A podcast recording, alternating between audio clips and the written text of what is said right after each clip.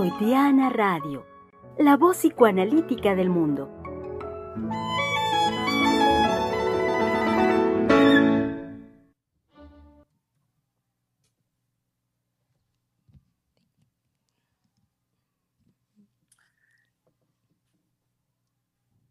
¿Qué tal, querido público? Sean bienvenidos en este mediodía del miércoles 2 de febrero del 2022. Ah, claro, y ahorita mi colega Vale lo recordaba.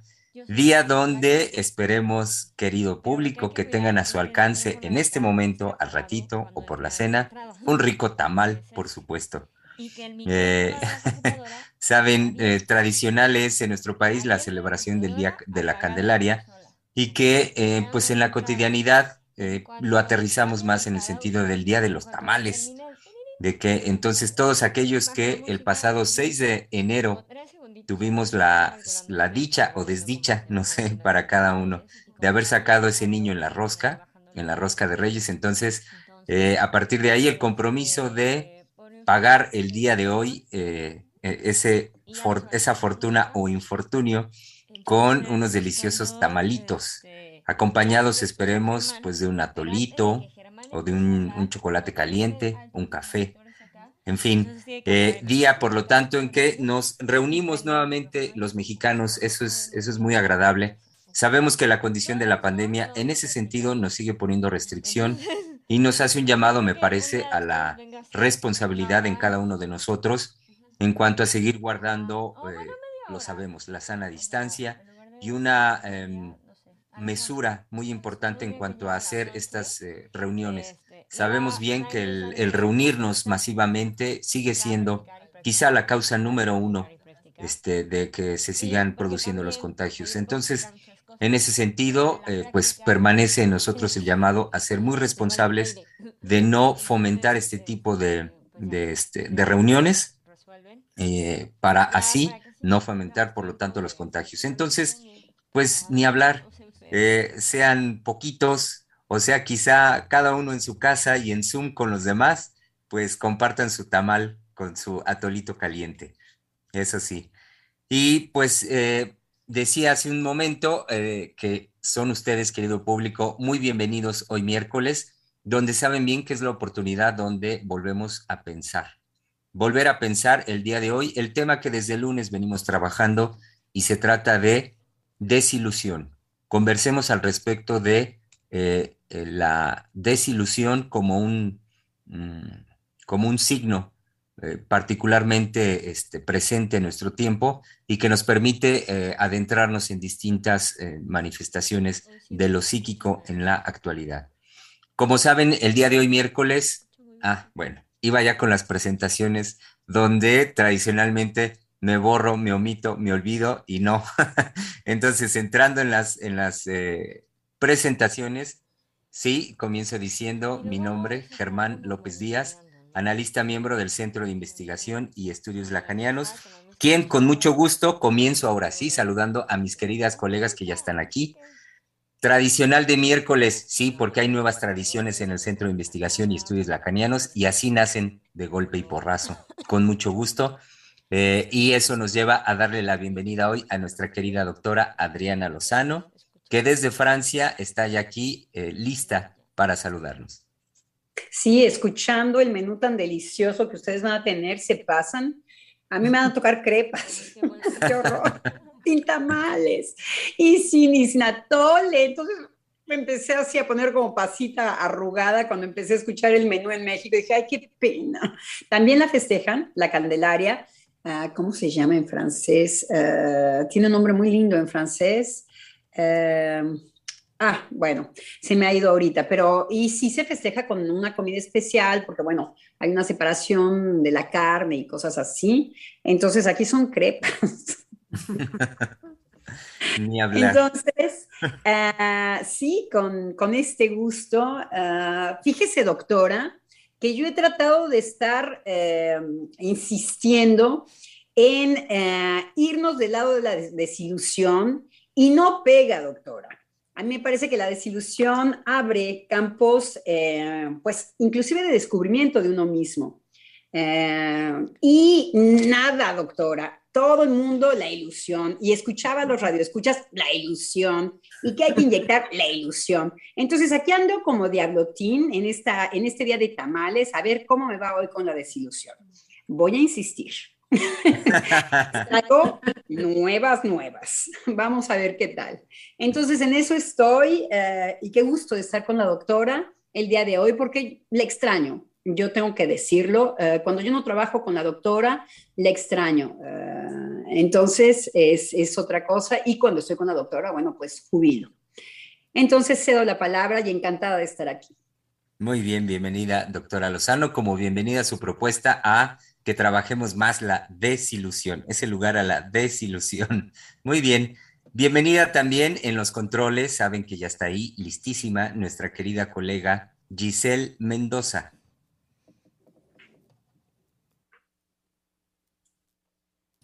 Porque así como que digan puestísima, puestísima, estaba ajustando las últimas cosas de los controles. Em, pero sí escuchaba a la doctora Lozano al respecto de la desilusión y creo que, em, bueno, a mí algo que me llamó mucho la atención al respecto del texto del porvenir de una ilusión, este, un texto freudiano muy complejo, me parece, porque va de corrido tocando cosas sumamente condensadas. Hace alusión a la forma de relación de los seres humanos con el saber, eh, desde los griegos al respecto del oráculo. Él no lo menciona, tengo que decirlo, pero eh, bueno, ahorita no tengo a la mano mis notas, pero sí hay en ese inicio eh, el planteamiento de esa anticipación, de tener una visión previa a los hechos. Y entonces hay, hay algo que me trae muy inquieta porque es muy curioso cómo esa consulta que se hacía a los dioses, que era en la línea del saber, eh, era de, era devuelto ese saber de manera enigmática, enigmático. Entonces, em, creo que cuando Freud nos plantea nuevamente la línea de la ciencia, eh, no está abordando necesariamente la misma posición infantil al respecto de el porvenir, eh, pero creo que vuelve a ser una fractura narcisista ese pasar por un vacío para eh, poder alcanzar algo en la línea del saber, pero además no cualquier saber, sino el saber al respecto de lo anticipado, anticiparnos en el saber a los hechos, eh, bueno, Freud lo plantea en la línea de la cultura, de la cultura, sí, iba a decir civilización, no, eh, en la línea de la cultura. Entonces, em, creo que la línea de la doctora Lozano me toca en relación a la fractura narcisista. ¿no? que uno tiene cuando lanza las expectativas a una ilusión. Mm. Muy bien, muy bien Giselle. Bienvenida también. Como eh, saben ustedes de todos los miércoles que está aquí también nuestra querida colega Valeria Reyes. Así es, muy contenta, ilusionada, aunque también traigo cosas en relación a la desilusión eh, sobre todo porque algo que me hizo trabajar y pues buscar a ver qué decía Freud al respecto, es la frase que decimos constantemente de que el psicoanálisis rompe ilusiones.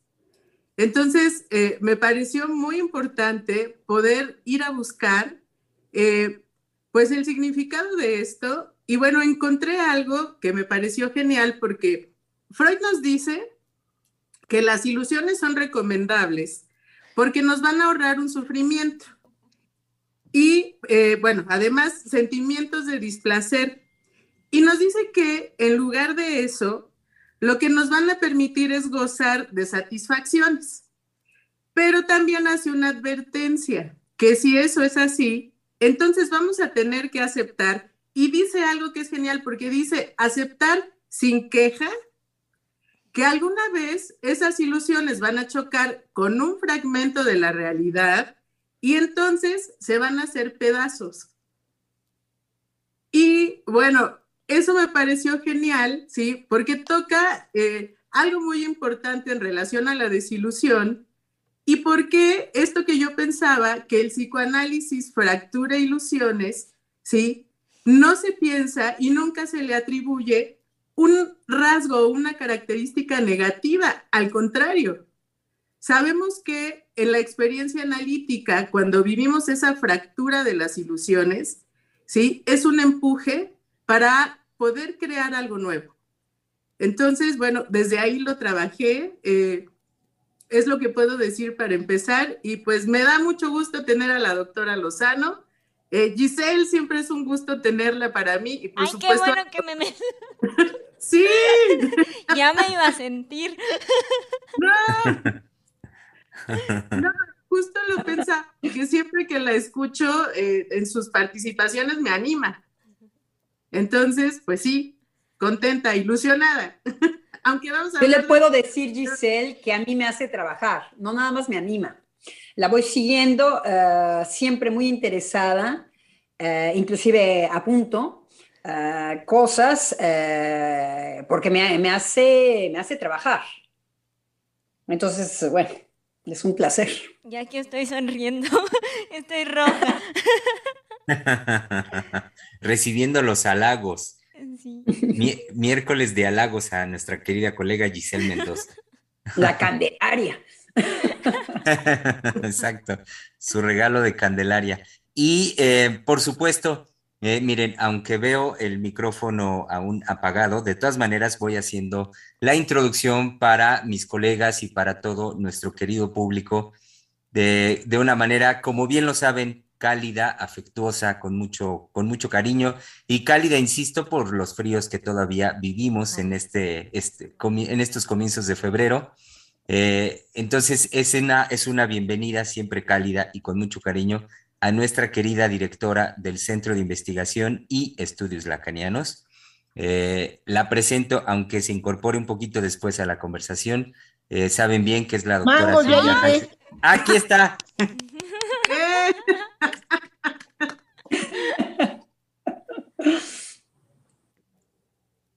Eso.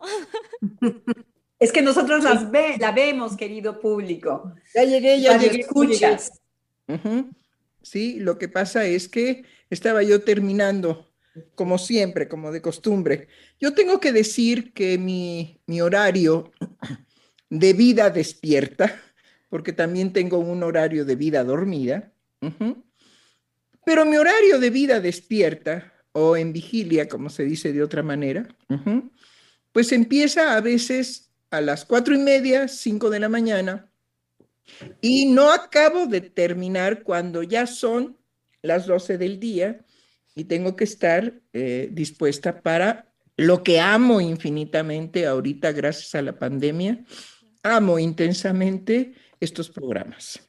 De verdad, de verdad. Les voy a decir por qué los amo. Los amo porque la idea de qué lugar para el psicoanálisis en tiempo de pandemia, ¿sí? Ha dado indudablemente que a muchísima gente controversias, discusiones, modos de pensar distintos, pero también hemos aliviado mucho sufrimiento y hemos encaminado pensamientos de otra manera que las personas no los agradecen. Entonces tenemos una audiencia muy amplia y muy generosa. Me habían indicado que más o menos eran 26 o 28 países en donde nos escuchan, lo cual nos da muchísimo gusto, porque el, el saber que lo que nosotros propusimos precisamente para hablar del psicoanálisis en tiempos de pandemia, ¿sí? ¿Qué lugar tiene el psicoanálisis en la pandemia? ¿Sí? Y que esto sea escuchado con interés y a veces con enojo y a veces con desinterés y a veces con controversias y a veces con amor y a veces con elevación, todo aquello que el psicoanálisis toca de la vida emocional de los seres humanos, para nosotros es definitivamente una gloria y un honor para lo que nos apasiona, el psicoanálisis. Y eso es lo que sostiene, digamos, la fuerza de vida que el grupo del Centro de Investigación y Estudios Lacanianos, el grupo de psicoanalistas, sostiene y mantiene. Entonces sí, indudablemente que es ahorita por el momento lo que más amo. Bien, pues aquí estoy. ¿Y de qué manera? y bien, hay una cuestión, digamos, que hemos tenido a lo largo de esta semana, hoy miércoles, es volver a pensar, y es volver a pensar qué sería aquello que lleva a la desilusión a los seres humanos y que además podemos adelantarnos diciéndonos que la dinámica entre la ilusión y la desilusión es una dinámica propia de los seres humanos y no está separada una de la otra. No puede haber desilusión sin haberse ilusionado. Y no puede haber, digamos, ilusión si no promovemos precisamente en nosotros la imposibilidad de desilusionarnos. Ojo con eso. Las ilusiones no están contemplando la desilusión, sino las ilusiones son precisamente aquello que descarta significativamente la desilusión. Por eso la desilusión vendría a ser algo sorpresivo, porque es lo inesperado en la ilusión. Y entonces tener una ilusión en donde la desilusión no existe, indudablemente que es un estado, indudablemente, pero así es un estado del cual no se puede dudar, excelente para que el corazón se mantenga sano. Y cuando digo este ejemplo de que el corazón se mantenga sano, palpite con intensidad para seguir creando vida. Sin las ilusiones no hay vida para el ser humano. Entonces, mucho se ha discutido al respecto de lo que puede significar la ilusión en los diferentes campos, sobre todo, por supuesto, en la filosofía, lo que puede significar la, la ilusión, y no podía estar atrasado Freud en tratar, como lo dice él en El porvenir de una ilusión, después de haber estado muy comprometido con las ciencias naturales y con una serie de vericuetos y de subibajas y de alteraciones de la vida psíquica, dice en, la época que escribe este trabajo, se los voy a, se los voy a leer porque es, e, es linda la precisión, y es la nota de Strachey, ¿sí? Dice, Freud comenzó a escribir esta obra, que se llama El porvenir de una ilusión, en la primavera europea de 1927. La terminó en el mes de septiembre de ese año y fue publicada en noviembre. En el epílogo que añadió en 1935, en su presentación autobiográfica, destacó que en los 10 años anteriores se había producido un cambio significativo en sus escritos. Dos puntos. Y lo dice tal cual. Tras el rodeo que a lo largo de mi vida di a través de las ciencias naturales, la medicina y la psicoterapia, mi interés regresó a aquellos problemas culturales que una vez cautivaron al joven apenas nacido a la actividad del pensamiento. Entonces, esto es un mensaje para los jóvenes. Sí. ¿Qué tenía Freud cuando era joven en su interés, en su cabeza? ¿Sí? Ciertamente no eran las ciencias naturales. Lo está diciendo. Ciertamente no era la psicoterapia. No era tampoco el ser médico, sino lo que tenía precisamente eran los problemas culturales, ¿sí? nacidos de la actividad del pensamiento. Entonces, los problemas culturales nacidos del trabajo del pensar. Y eso es un llamado para los jóvenes. Jóvenes verdaderamente necesitamos sus pensamientos. tuve... Además, eh, en esta introducción que usted hace, doctora. eh, solamente eh, déjame terminar de un punto. Ay, perdón. Sí, tuve eh, hace pocos días, ¿sí? Una, una eh, digamos, un desayuno muy importante, muy, muy importante. Fue un hermoso y lindo encuentro con personas precisamente inquietas en el pensar. Y en ella, en una de las personas, un hombre, me dice, los jóvenes, Silvia, los, los jóvenes, ¿sí? Y entonces su hermana, que nos acompañaba en, esta, en este encuentro y en este desayuno hermoso, ¿sí? Me decía, sobre todo porque ya no soportan ni siquiera un eh, este video de más de tres minutos.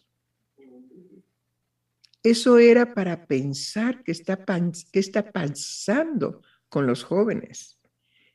Y yo me quedé impactada de este tipo de situaciones, porque claro, nosotros vivimos una verdad en bruto porque el analizante que llega a nuestra clínica nos habla de verdad con la verdad en bruto. Y son unos trancazos y unos golpazos. Pero a veces no tenemos, digamos, esa conciencia de estos detalles. Sí, porque los jóvenes en Instagram ya no soportan ni siquiera un video de más de tres minutos. Entonces, yo me quedé meditando y dije, ¿cuál sería el sentido del programa de toda la semana? El porvenir de una ilusión, es decir, la ilusión y la desilusión. ¿Cómo interviene, digamos, esta falta en los jóvenes de estar permanentemente, ¿sí? Agotándose y acabando con el interés, la importancia, el vivir finalmente, su vida cotidiana, con que no puedan soportar un video de más de tres minutos. Entonces, quiere decir que las redes van haciendo una transformación en la forma de vida, el pensar, lo que me interesa es en la forma de vida del pensar de los jóvenes.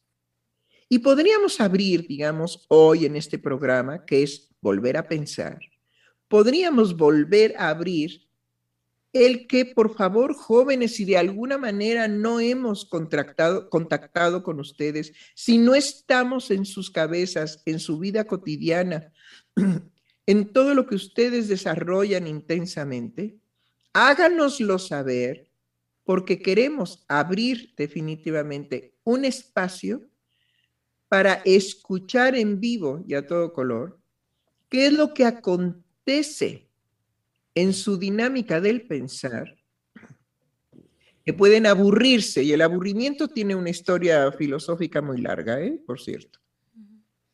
A mí me parece más grave, mucho más grave que el, que el aburrimiento, doctora. Okay, a mí me parece... Aburrirse, un segundito, aburrirse en tan poco y corto tiempo. Entonces, creo que le cedo la palabra a, este, a, a la doctora Lozano porque la, le he pedido que me espere para poder concluir mi preocupación y que quede redonda. Es decir, me preocupa en qué piensan los jóvenes.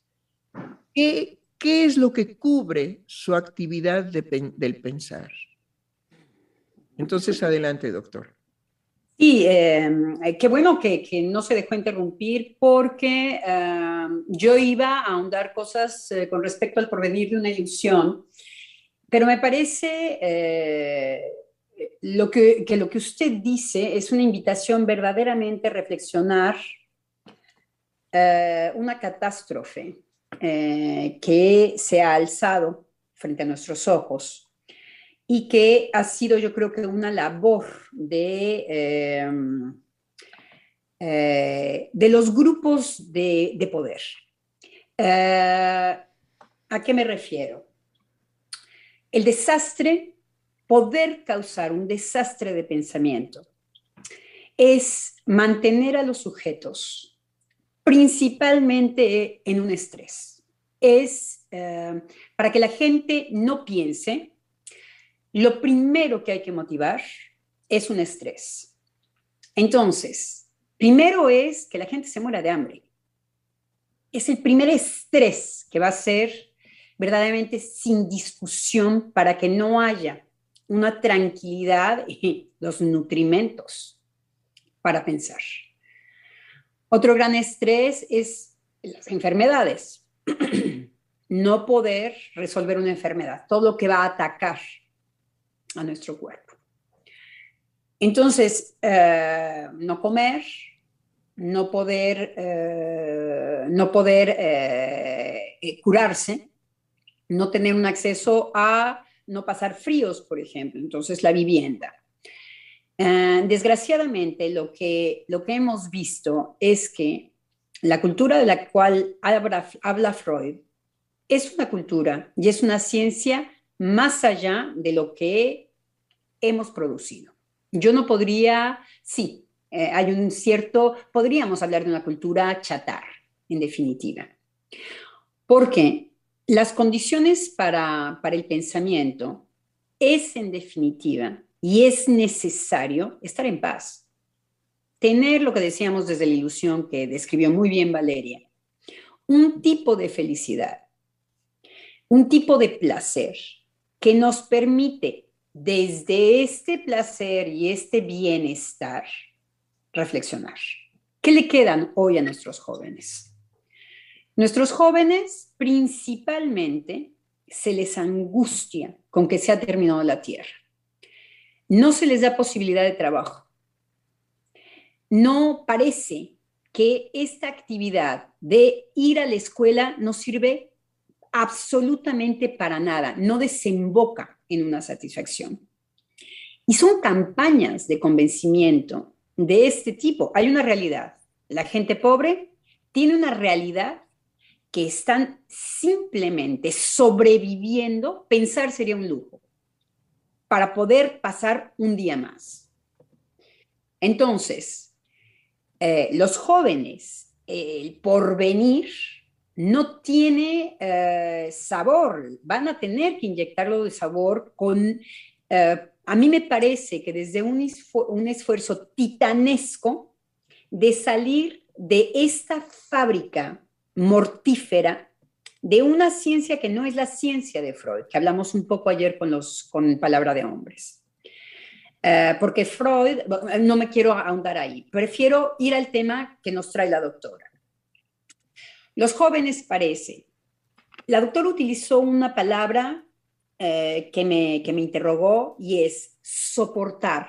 Los jóvenes de hoy no pueden soportar tres segundos eh, en donde su atención eh, se, le, se exija un trabajo que cuesta trabajo. Entonces, rápido es un cambio, es un cambio, es un cambio, es un cambio, es un cambio, es un cambio, es un cambio.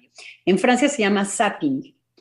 Y ya tenemos, em, empezó con, con las, con, primero con el control remoto, con las televisiones a larga distancia, en donde eh, se puede eh, cambiar de programa para evitar la publicidad y ha generado eh, pues este primer, esta primera actitud del zapping de mm, quiero ver lo único que me interesa, por un lado.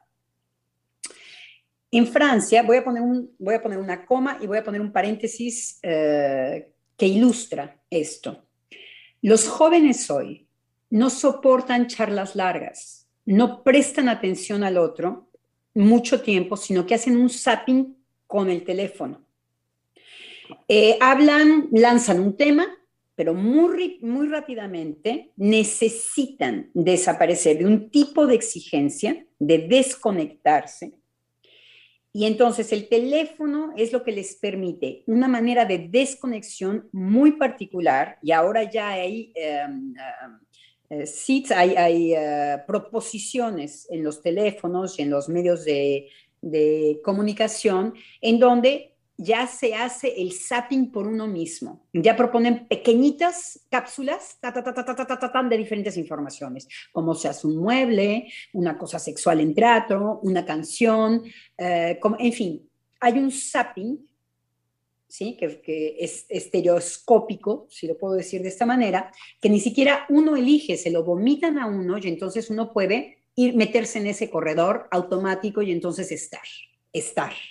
Porque justamente es no soportar, decía la doctora. Me parece que las condiciones para soportar no las tienen nuestros jóvenes.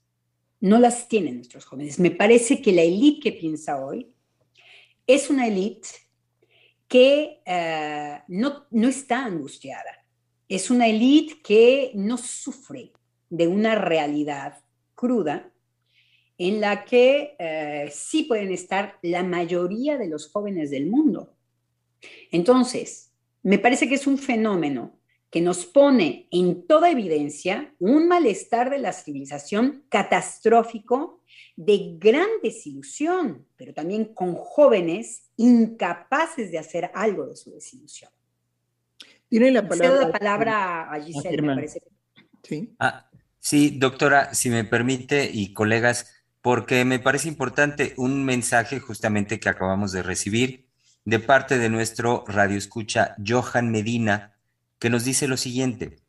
Siento que en esto que comenta sobre los videos de tres minutos es más allá, porque como joven y conociendo a compañeros, estamos en una dinámica que sentimos que se nos acaba la vida. Y cuando pasamos a ver a un video largo, sentimos que la vida se nos está yendo. Muchos compañeros sienten ansiedad de qué depara el destino y unos ocupan los videos para que, eh, para que lo saquen del pensar que tienen. Bueno, si el pensar, digamos, es ahora sobre la muerte, porque en realidad lo que está diciendo nuestro, nuestro radio escucha como una experiencia vivencial es que los jóvenes están más pendientes de lo que viene, de lo que el porvenir trae, y es un presente permanente de muerte. Ya no hay un porvenir, hay una certeza de muerte. Lo que él describe es que entonces en la juventud hay un sentimiento que los embarga. Hay una experiencia psíquica que domina principalmente su cotidiano su estado de vigilia y su estado de dormir. Entonces tenemos que llegar a un punto. ¿Cómo fue posible construir para los jóvenes una amenaza permanente de muerte en lo cotidiano, de tal manera que ellos ya no piensan en un porvenir?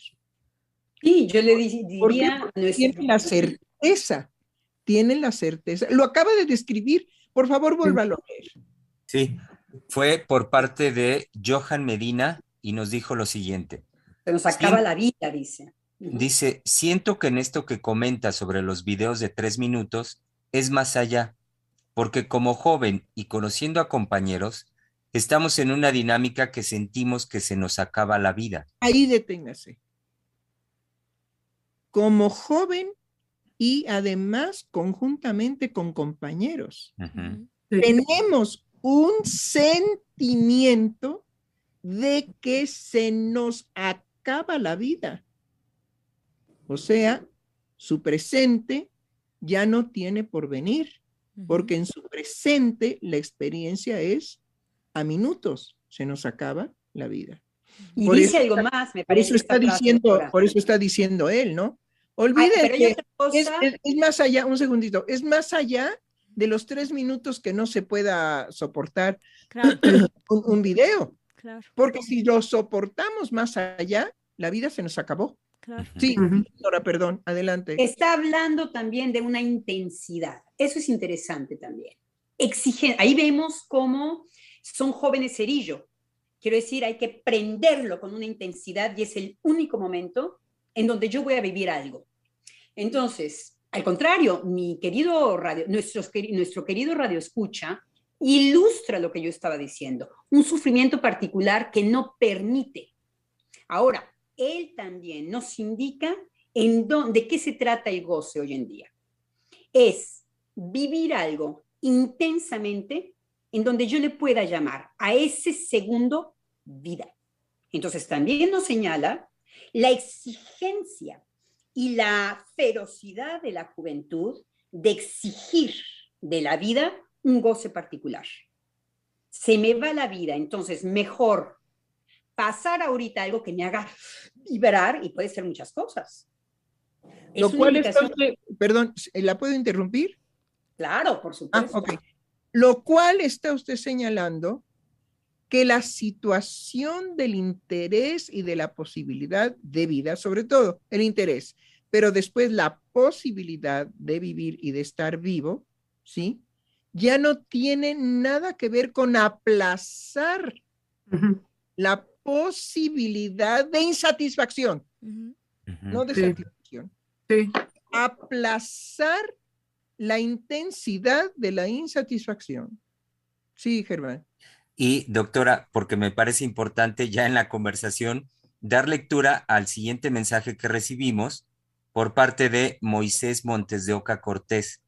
Y nos dice, yo tengo 48 años y estoy de acuerdo. Tres minutos es demasiado. Los videos no deben ser más de dos minutos. Cuando naufrago en redes sociales, el mensaje, aunque no haya mensaje, debe ser directo, concreto. Lo demás es pérdida de tiempo. Muérete, es más rápido. Sí, pues es un mensaje rapidísimo. En Instagram, sí, con muñequitos y con lo que quieran este, hacerlo, pues ni siquiera dos minutos, es directo. Muérete.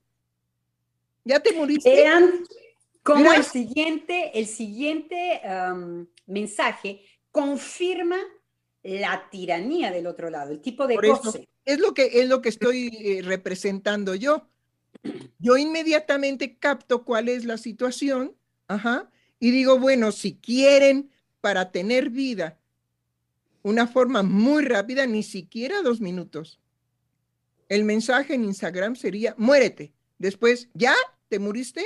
No. Y el nuevo amo es no pérdida de tiempo. Perdón. El nuevo amo. Perdón, ¿cómo? Y el nuevo amo es que no haya pérdida de tiempo. ¿Quién lo va a definir? El amo. ¿Quién lo va a definir? ¿Pérdida de tiempo? ¿A qué le llama pérdida de tiempo? A precisamente lo que estaba usted describiendo muy bien de la intensidad como, se, como este fósforo. Sí. El cerillo es, una, es un ejemplo clave.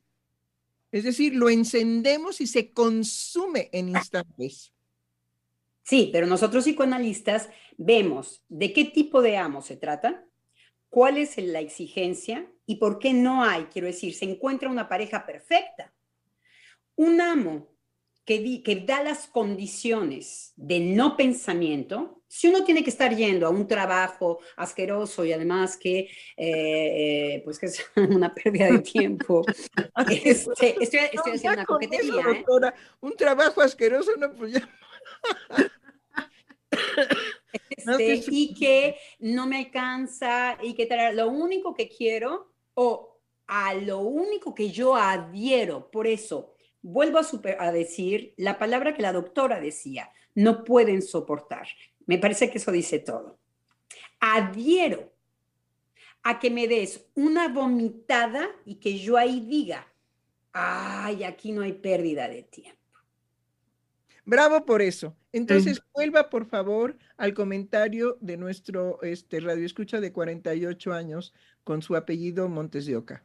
Exactamente, Moisés Montes de Oca, que dijo, yo tengo 48 años y estoy de acuerdo. Tres minutos es demasiado. Los videos no deben ser más de dos minutos. No deben ser. Exacto, eleva a un nivel de, lo quiere poner a un nivel de un deber ser, algo que desde el deber ser es lo mismo que ha llevado a los sujetos a no soportar más de dos minutos. Que la idea de que... Ok, ok, pero espéreme, mi querida colega. Yo lo que entiendo es que él está señalando que ni siquiera, a ver, ustedes discutan conmigo, que yo entiendo que ni siquiera tres minutos, que deben ser de dos minutos. No que él esté imponiendo una condición de yo les propongo que sean de dos minutos. No, no, no, sino que ya ni siquiera de tres, sino de dos. Entonces, él me inspiró a decir, no, pues ni de dos, sino la inmediatez igual que del cerillo, muérete. Claro. ¿Para qué tanto sufrir si lo que, lo que te espanta es el presente de muerte? Muérete. Pero muérete. Y, destapar también la exigencia en, una jerarquía que está escondida en eso. Bravo. eficacia. Bravo. ¿Eh? son todas las cosas que quedan enmascaradas en, en, este, um, en esta orden de debe de ser. ¡Paf! Ahí está haciendo un llamado a que la gente adhiera con él, a que existe una eficacia. Si es eficaz, vente para acá. Chulo, para mirar. Si eres ineficaz, ya te pasas tres minutos. Uy, ¿pero qué es ese amo? Y creo que... si de lo que se trata es precisamente de llevar a los jóvenes a una vivencia de fósforo, perdón, ya me cayó este, mi querida colega Giselle. Si de eso se trata, de llevar a los jóvenes a una existencia de acabarse en, una, en un encendido de la razón de su vida, ¿sí? Tenemos que pensar de qué calidad de amo estamos hablando. Sí, sí, Giselle, perdón. Sí, que, ah, bueno, lo que pensaba ahorita con lo que estaba diciendo la doctora Lozano es que justo eh, en el sentido de la eficacia no hay ni siquiera un interés este, en la relación con el otro. Y ahorita me salió lo moral, pero mm, eh, no, sí, lo que pasa es que es muy fuerte cuando él dice, aunque no haya como tal un, un mensaje, aunque no haya nada que decirle al otro. Y creo que eh, dentro de esta situación, en donde... perdón, eh, perdón, es que esa sería la eficacia que la doctora Adriana está diciendo. La eficacia es, miren, hay un chiste, se los voy a contar, ¿sí? A ver, niño, te vamos a hacer un examen a ver, ¿te sabes las tablas de multiplicar? Claro que sí, ¿cómo no? La la la la la la la la la la la la la la la la la la la la la la la la la Ahí está, ¿eso es eficaz o no? ¿Me lo sé, sí o no? Sí. Bueno, esa es la eficacia, que el mensaje sea vacío. Simplemente que sea en ese instante pescada la vida de un sujeto joven que se le pesque, no que se le diga algo que trascienda. Claro, y que los jóvenes vienen. Pero vuélvalo a leer. Este, vuélvalo a leer, vuélvalo a leer, y así, vuélvalo a leer. Claro que sí. Órale. Entonces, Moisés Montes de Oca lo que nos dijo fue: Yo tengo 48 años y estoy de acuerdo. Tres minutos es demasiado. Los videos no deben ser más de dos minutos. Cuando naufrago en redes sociales, el mensaje, aunque no haya mensaje, debe ser directo, concreto. Lo demás es pérdida de tiempo. Ahí está. Tiene que bueno, pero además hay una cosa.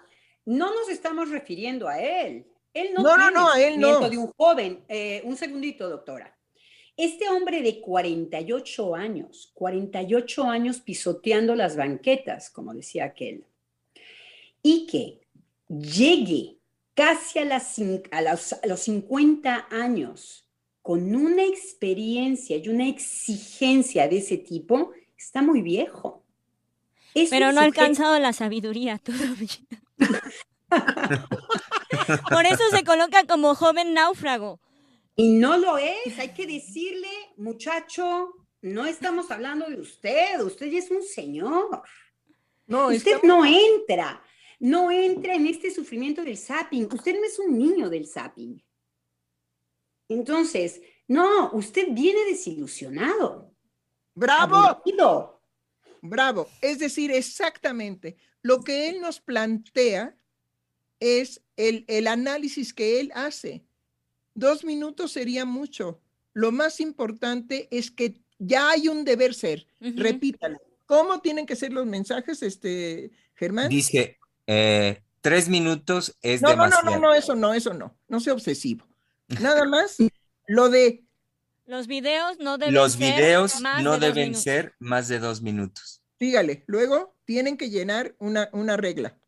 Y dice, eh, cuando naufrago en redes sociales, Ahí el está. mensaje, aunque no, haya no, no, mensaje, pero la palabra, Naufrago. cuando naufrago. Cuando naufrago, escuchemos, analíticamente. Bueno, ya sabemos cómo va a las redes sociales, como un Espérenme, náufrago. espérenme, cuando naufrago. Ahora sí, sígale, hermano. en redes sociales, el mensaje, aunque no haya mensaje, debe ser directo. Por eso, si no hay Me- mensaje, Me encanta. directo, ¿Qué quiere decir directo? ¿Qué quiere decir? To- Todo lo tiene atrás de la espalda, escondido. Él es eso, autoridad, directo. directo, que nos ¿cómo tiene entendamos. que ser directo? Hay una cuestión muy directa que se puede decir en Instagram, ¿sí? Hambre. Perro, No, lo que, gato. pues, pero, pero Bueno. usted dice, muérete, creo que es sin Sí. discusión. Sí. Sí, es decir, el muérete es descubrir lo que a través de esas condiciones viene a vaciar de sentido de vida a los jóvenes.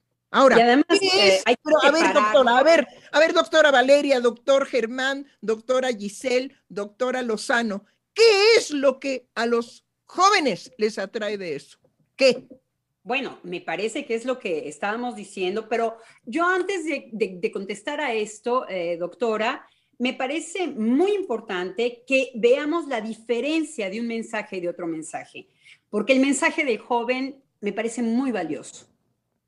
Me parece que nos ha dado eh, una, una, un signo de la juventud que nos hace trabajar a nosotros. No la posición del amo que vemos en Montes de Oca, me parece que se llamaba. Ujú. No la se posición llama, no del amo. muerto, No, no, no, no, se llama, se llama, no se ha muerto. Se todo, llama. No, no. Además es eterno porque se llama Moisés. Exacto. entonces, no es lo mismo un joven que es ahí en donde escuchamos la juventud que dice, se nos acaba la vida, porque hay un sufrimiento, también hay un señalamiento de goce muy fuerte. Es el momento, en la de los jóvenes, de querer vivir intensamente, sobre todo su sexualidad. Su libido. Y sabemos que la sexualidad puede pasar a través de este zapping, de esta manera de pasar de una imagen a otra imagen. Entonces hay que distinguir muy bien a los dos radioescuchas y eh, aproximarnos, yo creo que con... ah, En todo caso, yo puedo decir mi posición. El, el joven me conmueve. Se nos acaba la vida, dice. No dejo de observar que hay una exigencia de yo lo que quiero es algo intenso. Ah, ahí es una postura también en donde si el joven lo único que le está pidiendo a la vida es la intensidad, se aleja de lo cultural. No pretende la cultura. Entonces, efectivamente, el lazo social se nos viene difícil, porque Bueno, también son la tiranos palabra de esta a la tal Valeria que ha Sí. estado nutriéndose de nuestra emoción. Ajá, y ella está bien calladita y no ha dicho nada. Adelante. No, es que sí, eh, hay algo que yo he vivido, que de eso quería hablar en relación a lo que decía la doctora Lozano de la eficacia, porque de seis años para acá, que yo he estado constantemente dando clases en la universidad, eh, me doy cuenta de esta transformación en los jóvenes. Es decir, en un inicio había un gusto de saber y lo buscaban. Entonces, uno podía hablarles de diferentes temas en donde yo podía registrar el gusto y el interés que podía despertar en ellos. A partir de toda la modificación que se hizo en esta eh, política neoliberal, de que la educación tenía que ser por competencias, refiriéndonos a la eficacia en cuanto que iban a ser obreros, ¿sí? Que iban a ganar dinero rápidamente y que iban a aportar a la economía, ¿sí? Eh, con su trabajo, pero no con su saber. Entonces, to- toda la modificación que se hizo de los programas de aprendizaje apunta a esa eficacia. Tú tienes que saber el cómo hacer, ¿sí? Y que además sea rápido y sea eficaz. Entonces empezó a cambiar la demanda de los alumnos que era yo quiero saber, ¿sí? A dígame cómo hacerle, explíqueme la técnica, ¿sí? Y cuando uno los puede llevar a pensar y decirles, bueno, no hay técnica, eso era, eh, pues primero hacer un caos porque era llevarlos a pensar y los despertaba en ese sentido de entonces, ¿qué voy a hacer? Y podían aportar, pero hay un momento en donde esas participaciones que anteriormente había se apagaron. Y era, sí, esa desesperación de, pues es que yo quiero saber cómo hacerlo, tengo que ser eficaz, porque además la condición es, tengo que producir dinero. ¿Sí? Porque si no produzco dinero, entonces no tengo posibilidades de vivir, no voy a poder rentar una casa, no me voy a poder ir de la casa de mis padres y yo quiero ganar dinero en esa prontitud, así de que quiero salir de la universidad y ya obtener todo el dinero que sea necesario para que yo no tenga que preocuparme. Entonces, de, la, del sustento, principalmente, ¿sí? Y de tener que hacer un esfuerzo para lograrlo. Pero ¿de qué no tiene que preocuparse? Es decir, ¿cómo hay eh, una mentira en todo eso? Porque eso no es vivir. Eso es decir que él tiene esas ideas de vida y de lo que no se percata es de que él repite valores que anteriormente eran trascendentes. Los valores trascendentes se volvieron ahora eficaces. ¿sí? Pero de todos modos hay una demanda de, dígame la técnica, ¿ok? La técnica que te voy a dar es que tienes mínimo que pensar una hora diaria. Si no vienes con un pensamiento de haber pensado una hora diaria, no te puedo dar la técnica porque definitivamente eres un barril sin fondo, es decir, no tienes sustento.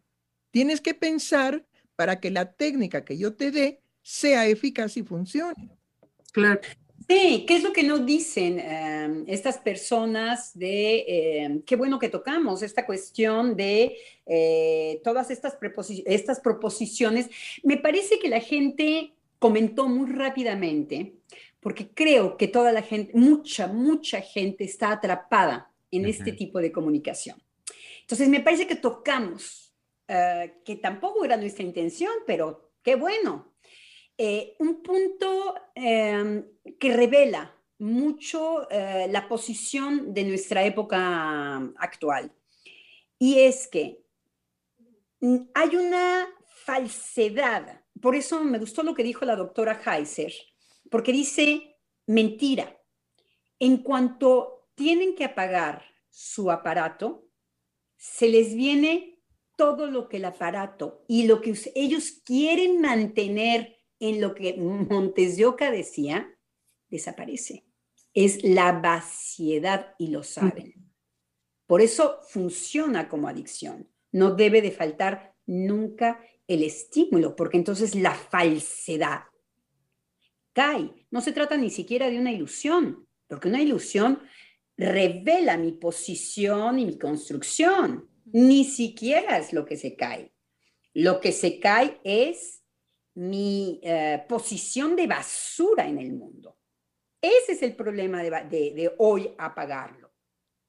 Ahí podemos distinguir con nuestro tema en que no es lo mismo una persona ilusionada que una persona basura, una persona que nada con la nada. Entonces, lo único que puede haber como proposición a una persona que se pone como basura es la adicción, pero una adicción permanente. Porque ¿qué sabemos de la, de la adicción? La falsedad. Quitamos los aparatos y ¿qué aparece? La basura, la nada. Quitamos la droga y ¿qué aparece? Un sujeto que no ha creado nada. Él no ha dejado el pellejo en una creación, no se ha rajado la cara, como decimos en México, para obtener esa gran satisfacción que es poderse levantar de una caída, que solamente puede ser propia. Y es una satisfacción que es mucho más que una adicción. Es algo que se sostiene y que inclusive puede desaparecer para invitarme a volver a entrar a este tipo de dinámica. Satisfactoria. Es por ahí por donde yo iba a ir. Me pareció mucho más interesante lo que trajo la doctora Heiser por la desilusión. ¿Qué es lo que podemos hacer con ella? Entonces, la, sí, Germán, perdón. Ah, es que para seguir con la conversación, porque ahora nos escribe Mariana González y nos dice lo siguiente. Hola, doctores, los escucho desde hace tiempo. Desafortunadamente no siempre puedo oírlos en vivo. Hoy que sí pude, no quiero perder la oportunidad de contestar al llamado de la doctora Heiser a nosotros los jóvenes. Tengo 26 años y le puedo decir que sí, aquí estamos. Sin embargo, y sin afán de victimismos, es cierto lo que dice la doctora Adriana. Creo que en general tenemos una profunda desilusión, una especie de desesperanza por el futuro. Creo que eso lo debemos a los discursos que circulan, pero nosotros también nos hemos hecho cómplices de ellos. Y es ahí donde algunos, en esa sacudida que nos provoca la vida, decidimos buscar otras posibilidades sí, qué comentario.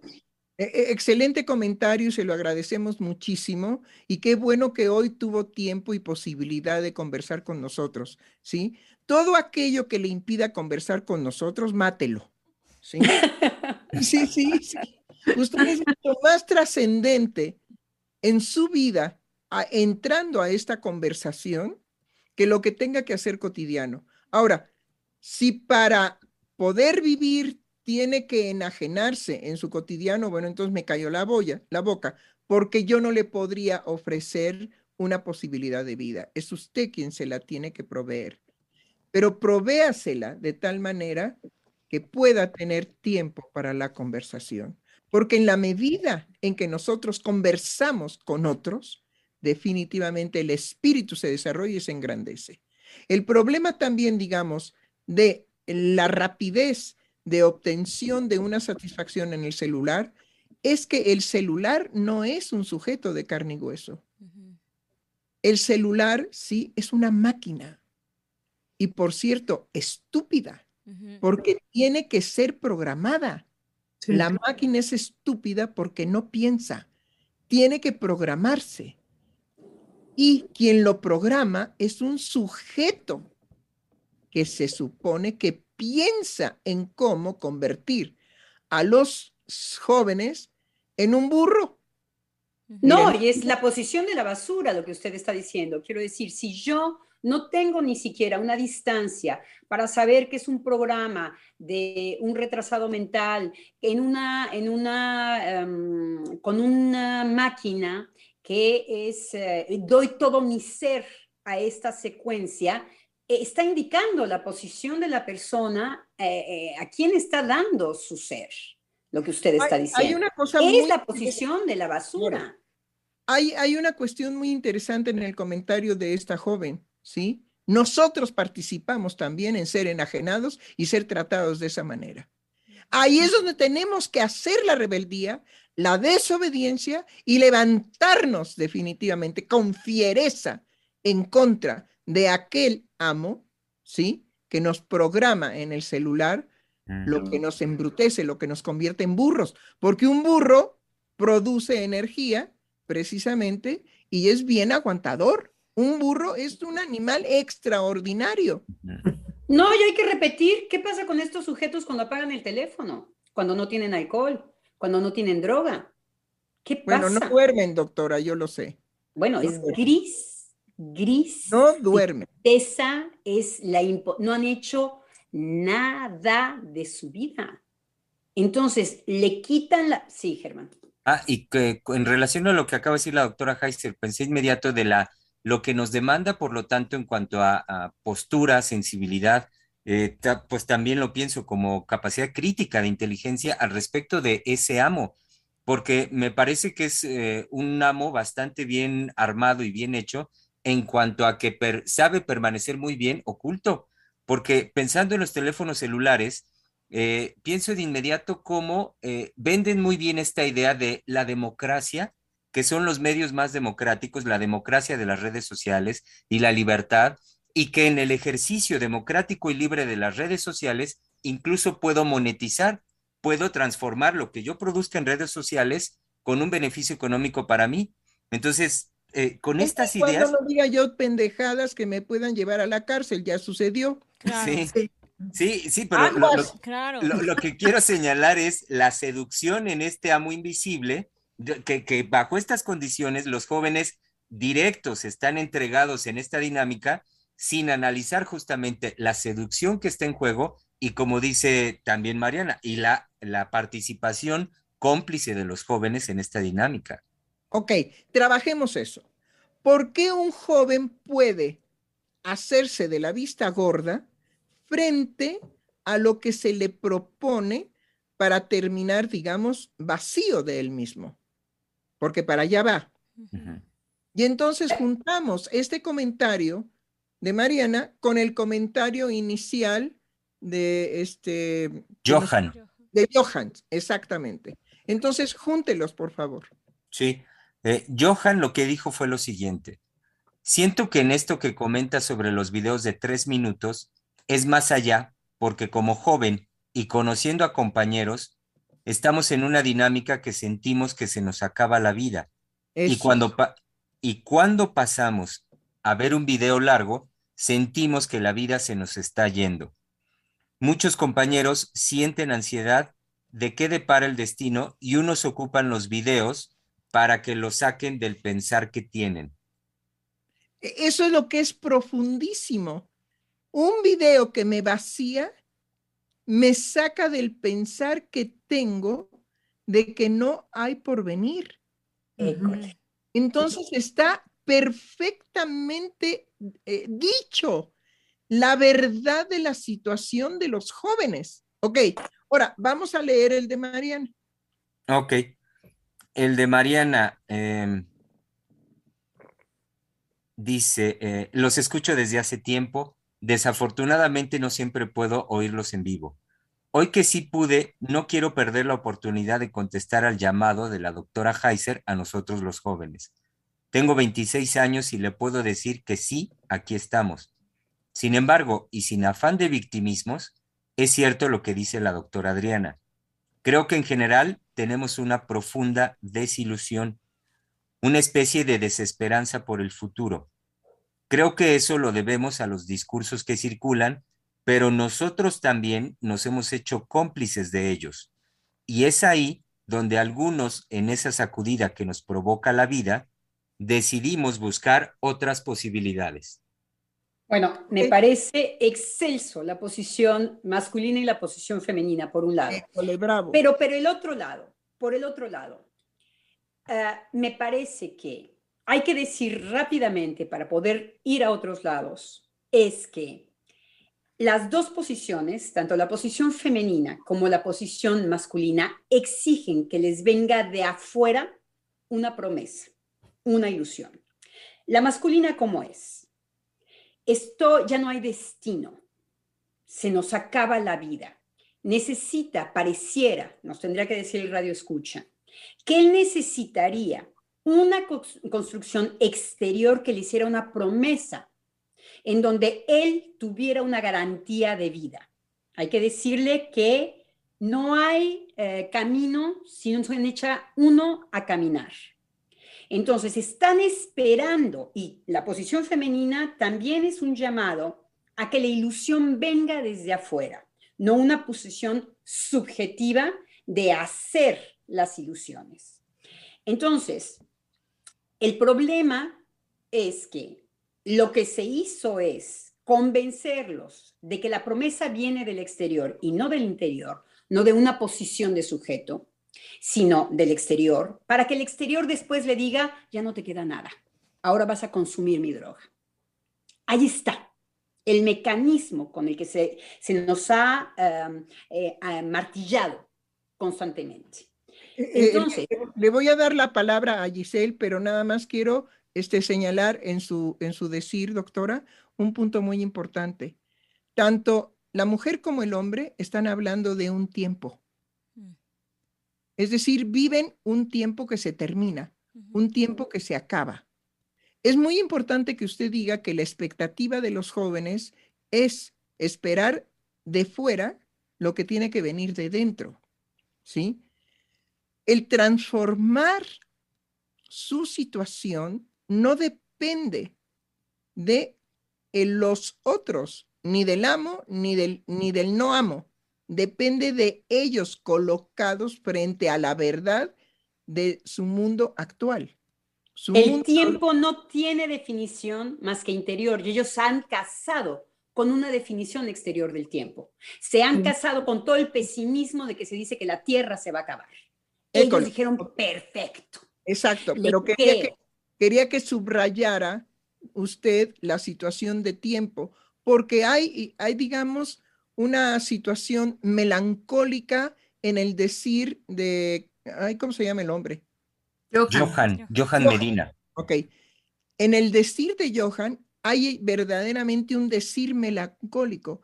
Si el tiempo es más largo, la experiencia emocional, psíquica, es se nos acaba la vida, se nos termina si el tiempo es más largo.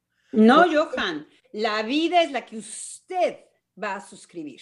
pero el tiempo tiene que ser, por eso, claro, pero es la justificación, por eso el tiempo tiene que ser corto.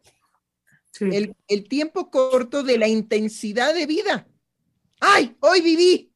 Ya, ¿Qué, significa vivir? Vivir es lo que yo espéreme, espéreme, doctora. Perdón. Hoy, hoy viví. Y después, ah, ah, chihuahuas, después tengo que volver a esa intensidad. ¿Cuánto va a durar un joven repitiendo una intensidad de cerillo? Para no experimentar la muerte de cuando el cerillo, después de prenderse, se apaga. Se consume. Sí, que ah, a mí lo que me parece completamente legítimo, aunque sabemos que la transformación tendrá que venir y ser producida por ellos, la transformación de sus circunstancias, me parece completamente legítimo este relanzamiento hacia un otro. Eh, creo que la situación en la que el vacío que, que se promueve por las redes sociales, este naufragar, como decía el otro radio escucha, es que no hay encuentro con el otro. No es que uno no mire a otros, miles de otros, eh, en las redes sociales, es que no hay encuentro. Es que no hay un otro que no se va a venir a acoplar a las determinaciones de un mensaje corto y eficaz. Entonces también nosotros hay que hacer, hay que hacer aquello que no se ajuste a las medidas de que la información ha determinado. Y eso lo he visto con la doctora Heiser. Y tengo, digamos, me, me moviliza muchísimo escuchar estos mensajes porque eh, yo incluso, eh, digamos, a estas fechas en donde puedo decir, llevo 10 años con el psicoanálisis, traigo un lastre, digamos, de, de la cuestión de estar sometida en otros aspectos de mi vida a estas concepciones melancólicas al respecto de la terminación del tiempo, al, al respecto de no hay porvenir. ¿Y qué ha venido a ser lo que ha sacudido mi vida? Un otro, un otro que me dice, hay un más allá. Entonces, esta referencia, este, tal vez de la manera en la que hay a los Escuche el mensaje, eh, eh, Giselle, usted escuche el mensaje porque usted con sus patitas hizo un encuentro con el otro, porque el otro no vino a su puerta a sacarla de la cama y a decirle levántese. Se necesita un sujeto antes que un otro. Se necesitamos salir de un placer, que es adherir a lo que ya está fabricado. Entonces, usted está hablando de una gran verdad. Nosotros estamos en este radio para hacer encuentro con los otros, pero los otros tienen que tener ganas. Quiero decir, hay un... ¿Qué es venir a psicoanálisis? Decir, tengo un problema. Decir, tengo un problema nos cuesta. Oigan, ¿por qué no hacemos de Instagram videos más o menos de media hora? ¡Eh! Eso es rebelarse. Eso es proponer verdaderamente una rebeldía. ¿Por qué? Porque nosotros no vamos a hacer videos para ganar dinero. Claro. Sino vamos a hacer videos, ¿sí? Para ir en a contracorriente de que tienen que ser de menos de dos minutos. No, vamos a hacer videos de media hora. Y que los jóvenes lo apaguen lo, lo ¿qué? ¿Cómo es eso de que pican y que brincan? Eh, eh, en el zapping, en Zapping, francés ok. se Y que hagan zapping. zapping, ajá, sí, pero ya están ahí videos de media hora. Ni siquiera de 15 ni de 20, de media hora, óiganlo, óiganlo, jodidos, óiganlo. Videos de media hora. Los reto a que sean capaces de soportarlo. Claro. En Eh. lugar, en lugar, digamos, de estar fomentando menos de dos minutos. Ujú. Bueno, si nosotros no vamos a hacer en Instagram cosas para ganar dinero, entonces somos libres Sí. de esa condición. Entonces podemos exigir que sean videos, y si no nos acepta Instagram, pues tenemos que crear una nueva, este, ¿cómo se llaman? Este, Plataforma. Red social. plataforma, ¿o qué? ¿Cómo? Sí, son redes sociales. Bueno, una cosa de esas. Una plataforma. Vamos a hacer el club de Freudiana Radio y les ponemos ahí la página con los videos de una hora, de media hora y más. Pero para ir Aviéntate un maratón. habrá maratones de una semana. El maratón freudiano. Eh, sí, Oigan, sí. eh, nos escribe también eh, Checo Matías y dice lo siguiente, las acciones directas no son toleradas por la mayoría de los jóvenes, a tal grado que lo consideran incluso como ofensa. Tengo 37 años y aún así, ser directo con las personas de mi edad llega a causarles frustraciones en su mundo interno. Adicional, a veces el saber y profundizar puede causarte más desilusiones. ¿Cómo manejar esta frustración? Ay, antes de contestarle, déjenme decir algo. Insiste en frustrar a todos los que se rodean.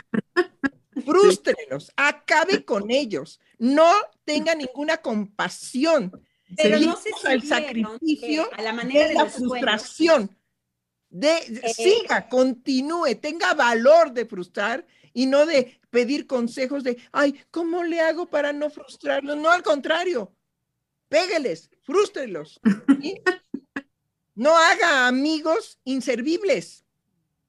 Que se vayan todos porque usted los frustra y los frustra y los frustra.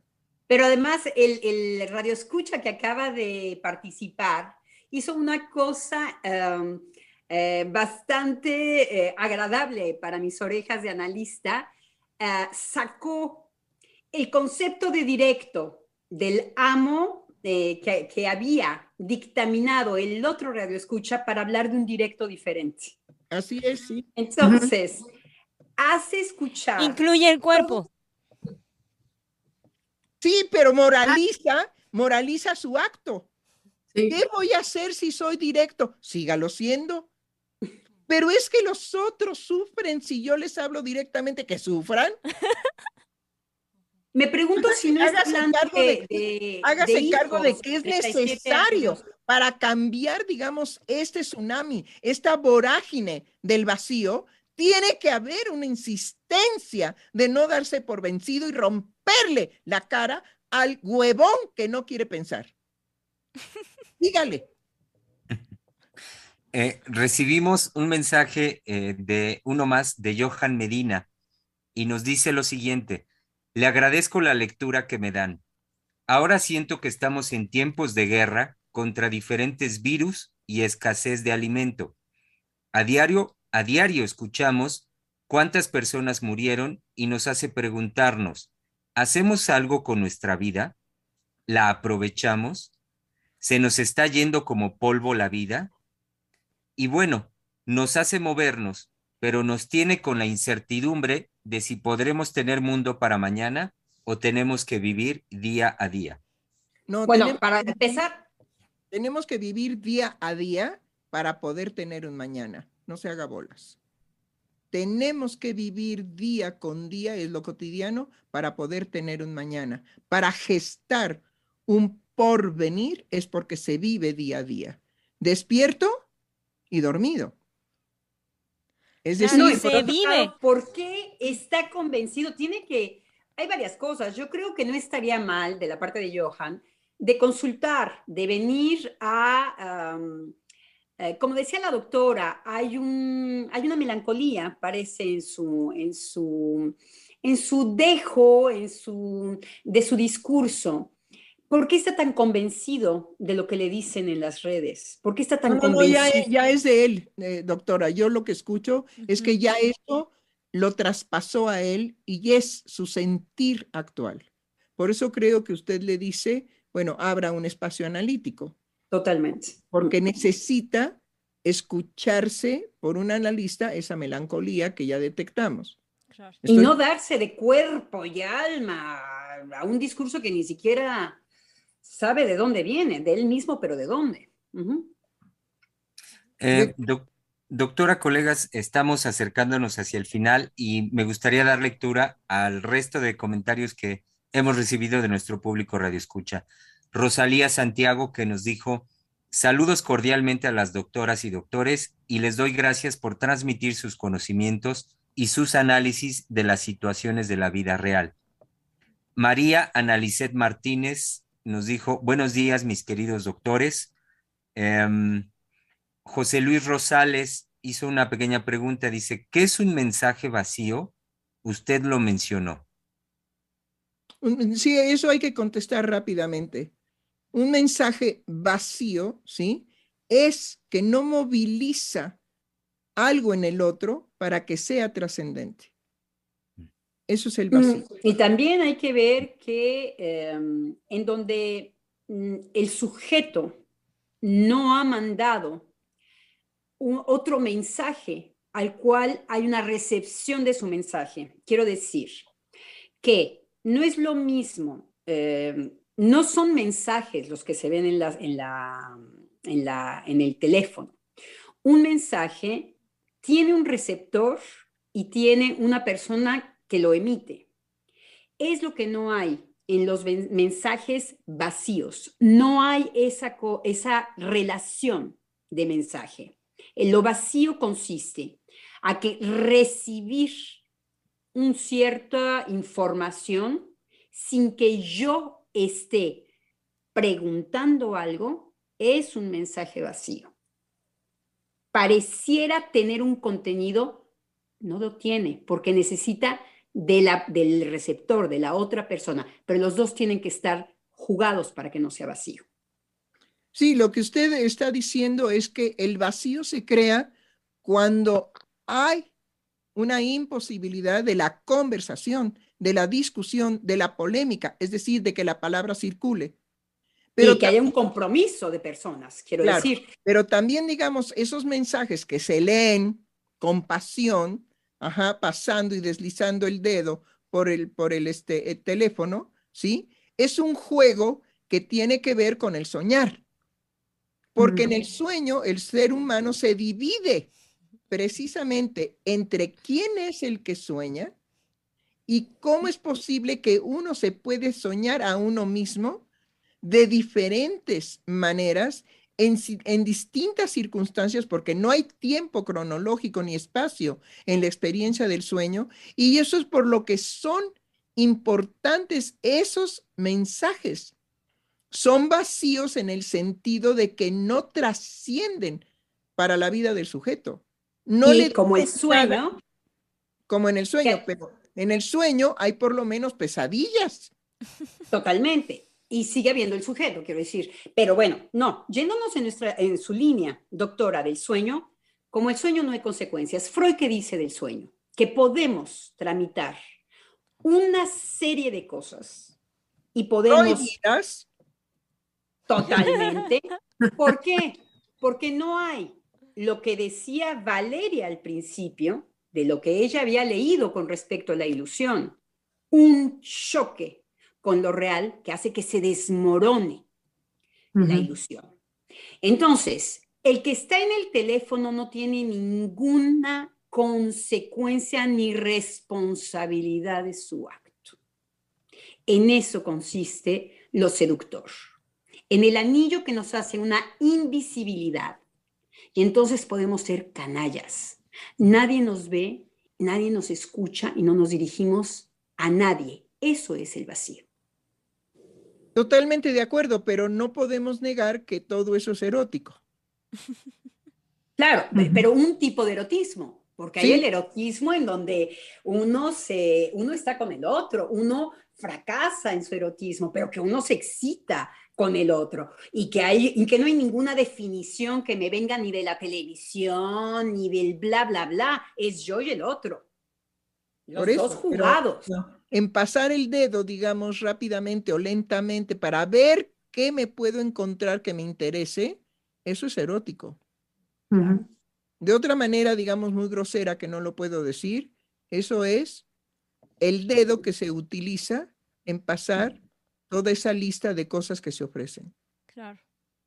Es usar el dedo. Creo que ya me entendieron. Sí. Sí. Por eso es erótico. Nos, nos hizo también un pequeño comentario más Moisés Montes de Oca diciendo, por eso los memes han triunfado. Eh, también Adrián Gutiérrez Espinosa. No, no, pero espéreme, no entendemos el... no bueno, yo al menos no entiendo el mensaje de por eso. ¿Cuál por eso? Él es el ah. mismo radio escucha que comentó lo de la eficacia del, bueno, no eficacia, pero en resumidas cuentas la eficacia del mensaje, que el mensaje, que los videos tenían que ser, que durar menos de dos minutos, es este Monteseoca, ¿no? Sí, es él. Pero eso anterior ya concluimos. No puede él decir por eso, porque entonces quiere decir que él no nos escuchó. Simple y sencillamente siguió pensando en lo mismo. Nosotros ya le habíamos cuestionado, ya habíamos platicado con él, ya le habíamos sancionado, yo lo estaba, digamos, entendiendo de otra manera, en fin, todo eso que le dedicamos, ¿qué pasó? Pues usted está peor que los jóvenes, oiga. ¿Cuál por eso?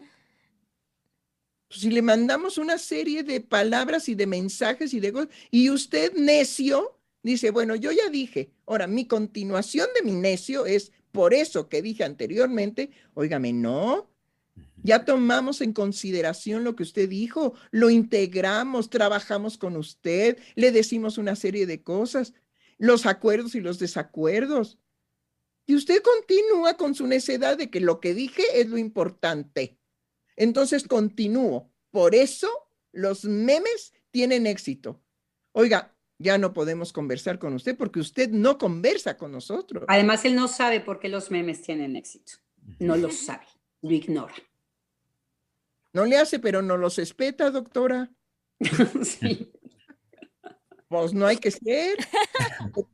Que se comprometa con todo el trabajar que dedicamos a su comentario. ¿Le parece poco? Además, digamos, nos sirvió para llenar muchas cosas del programa. Nosotros sí podemos agradecerle su participación. Por eso nos llevó a trabajar. Pero usted, condenado necio orejodo. Totalmente, doctora. Sí, no, este, absolutamente. Reclamo que no haya él trabajado, no, no, no le trascendió ni lo tocó, ni en espíritu ni en verdad. Ajá. No, doctora, porque se derrumba. Hay sujetos que no pueden, hay que decir. No, este es mañoso. No, no, no, no, no, no, no. Mire, doctora, usted es joven, yo tengo muchos años de escuchar a los mañosos y los identifico muy rápido. Sí, no, estos son maños. Mm. Se comprometió con nada. También nos escribió Adrián Gutiérrez Espinosa diciendo, buenas tardes, saludos directora Silvia, mucho gusto de escucharlos, Grupo Ciel. Eh, Gabriela Sainz. Ah, chirriones, chirriones. Ese es un llamado de muy fuerte. Eh, Gabriela Sainz que nos dice, y acá que nos hace falta más tiempo. Sí, caramba, eso es cierto, ¿sí? Eh, Pero sí les puedo decir que para sostener hora y media de programa, y a veces nos pasamos al cuarto para las dos y diez para las dos de la tarde, bueno, es que nosotros verdaderamente trabajamos de sol a sol. Entonces, ya más tiempo, no, no, no, no, no sean chuecos. no hemos podido ni siquiera cambiar los horarios. El trabajar que tienen todos los analistas del centro, no hemos podido congeniar en el programa de las 7 de la mañana. Y eso de 7 a 8, una hora y ya córrele. Y de preferencia, ahora sí, media hora, de 7 a 7 y media. Y adiós, hay unos vidrios con los espejoes. Entonces, no, e, es que entendemos, entendemos, pero bueno, aquí estamos. Eh, Johan Medina nos dijo, eh, sería una forma conductual de romper nuestros miedos. Claro que sí, hay que romper, digamos, a ese amo, hay que quebrarlo, ¿sí? Como lo hemos visto en tantas películas de ciencia ficción, que hay uno que se atreve a ir al corazón de la computadora y destruirla. Eso lo necesitamos ahora. Tenemos, que, tenemos que apagar la televisión, sí. Y tampoco como, tampoco Instagram. Es, el, ese lado eh, mortífero, ese lado mortificador. Así es. Tenemos que destruir, digamos, la forma de Instagram. Eh, Yesenia García Salgado nos dijo, videos de ustedes de media hora o de todo el día yo haría lo necesario para estar en primera fila para escucharlos. Hace casi dos años, y, dice, hace casi dos años que los escucho y dos meses después tuve que renunciar a un trabajo asqueroso porque empecé a sentir que me faltaba escucharlos. Ya nomás. No, y eso fue lo que dijo la doctora Lozano, un trabajo asqueroso. Es que hay trabajos maravillosos. No, hay trabajos maravillosos. No, Pero hay trabajos asquerosos. Eh, también. Hay me parece que esta preocupación de la cultura tiene que ver con esto de asqueroso en el sentido de que eh, para pensar, para no estar en esta inmediatez, eh, se necesita también un bienestar que no es lo que se nos propone. Yo creo que tanto Freud como Platón, como Sócrates, estarían horrorizados de ver que um, aquello que ellos llamaban cultura no llevó a que hubiera una cultura. Creo que estarían bastante sorprendidos, sino que más bien a, amenazar a, las, poblaciones para que tuvieran miedo y ahí creyeran, como vemos en el joven, eh, que no hay tiempo, el tiempo no está definido que no hay, uh, que no hay porvenir. El porvenir no es una propuesta exterior, es una pro propuesta íntima. La sola, la sola propuesta exterior de un porvenir es religiosa, es el paraíso. Cuando no es de esta índole, es uno que construye su porvenir.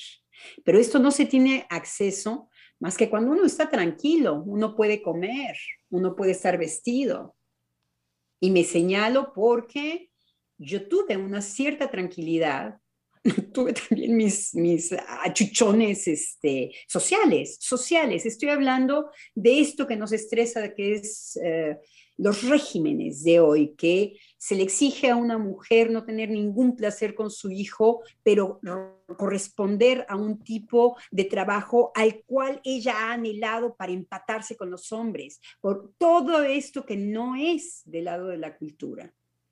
Perdón, perdón, Germán. Eh, em, recibimos también otro mensaje de Mariana González que nos dijo, muchas gracias doctores, sí voy a eliminar de mi cotidiano lo que no me permite estar aquí. Abrazos. Ay, sí, sí, sí, sí, sí, sí. Hay que empezar a darnos vida. No importa que en la noche tengamos que vender quesadillas, pero es mejor si me da libertad a tener un puesto ajá, de 16 horas y que me paguen una bill bicoca.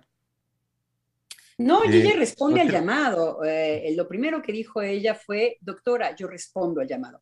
Ahora, lo que ella tiene que también saber es que ella tiene que ser, ella tiene que evocar y llamar por su lado. No solamente estar en una situación de cuentan conmigo, sino de jugársela a ella en y yo produzco por aquí sola. Entonces, algo de esta índole, yo digo. Por un lado, pero por otro lado estamos con ella. Sí. Claro. Sola. No está sola. ¿sí? Tendría que venir a la formación, no sé, tendría que, que venir a formarse, claro. En ella, en ella, de verdad que eh, del lado de, de venirse a la formación y todo esto, ¿no? Que hay que pagarla y todo. Pero es que esos son eh, motivos que nos hacen a veces producir dinero.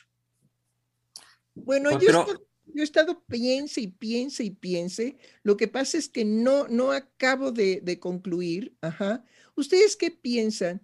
Si pudiéramos dar un, este, un- una cuestión teórica en un programa que tendría que ser el viernes, ¿sí? Eh, eh, de manera gratuita, ¿eso es benéfico o no es benéfico? Porque mi duda es que cuando hay una gratuidad, hay una perversión de base. Claro.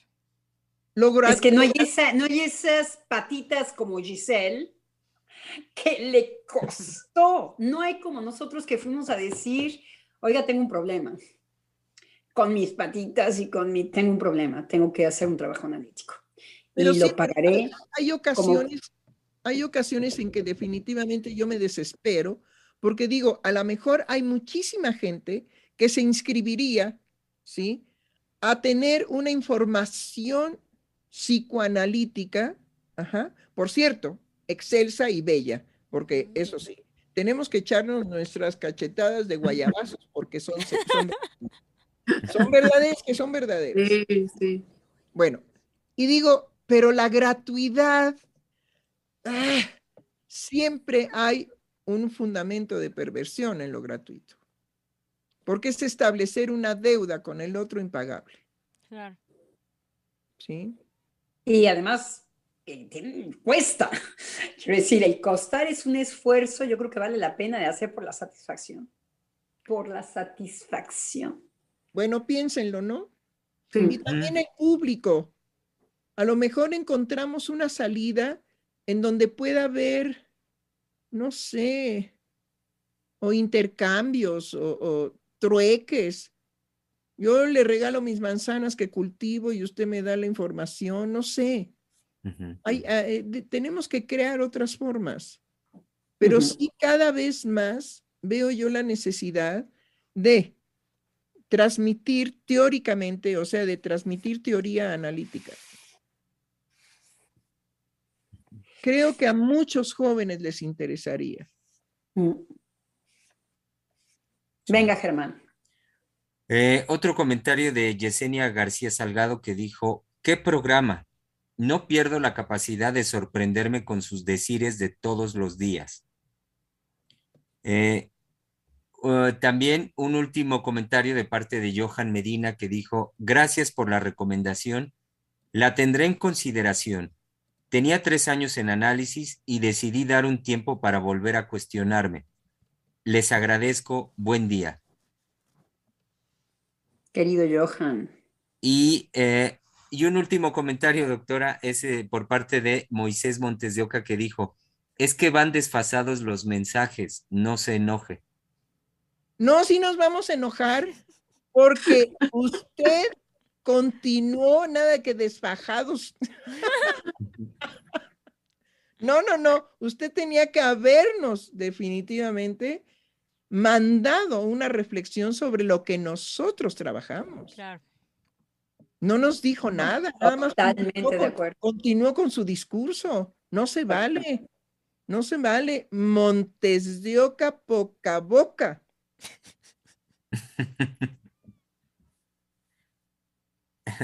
Y doctora, en relación a lo que ahorita usted eh, lanzó ya, nos propone y nos pone a pensar de qué proponer este, para nuestro público en el sentido de la, pues sí, de la formación, de, de, la transmisión del psicoanálisis. Nuestro querido colega Misael Montes de Oca eh, nos dice lo siguiente, la conexión a la red para escuchar los programas les cuesta. Hay quienes tienen que hacer malabares para conectarse a la red y escuchar los programas. ¿Cómo ven? Ah, ok, ok, digamos, este, tendremos que platicar con, por lo menos este Montes de Oca si tiene boca. Entonces, bueno, ya platicaremos. Y, y concluyó diciendo, doctora Misael, bellísimo programa. Sí, realmente fue muy bello. Es que también estábamos así como que extrañándonos en la fuerza creadora, ¿sí? Esa doctora Lozano y yo y la Giselle. Son diferentes caracteres porque el programa de los miércoles con, con Valeria es también muy padre, muy entusiasta, pero es mucho más tranquilo. Donde nos estamos peleando la palabra es cuando aparece la doctora Lozano y yo. Bueno, qué bárbara, qué bárbara. Yo por eso no oigo los programas. No, ya después ya no los oigo, no. bueno, después de hacerlos, oírlos sí es. No, yo eh, no, podría, sinceramente pues, no. Doctora, colegas, eh, pues llegamos, creo, ya con esto al término de la emisión de hoy miércoles. Bueno, la de hoy sí, ya estamos en febrero y esperemos, por favor, que para marzo esté mucho mejor el asunto de la pandemia. ¿sí? Tenemos que ir resolviendo con nuevas creaciones este fantasma de la muerte. Bueno, hasta pronto. Hasta mañana. Hasta mañana.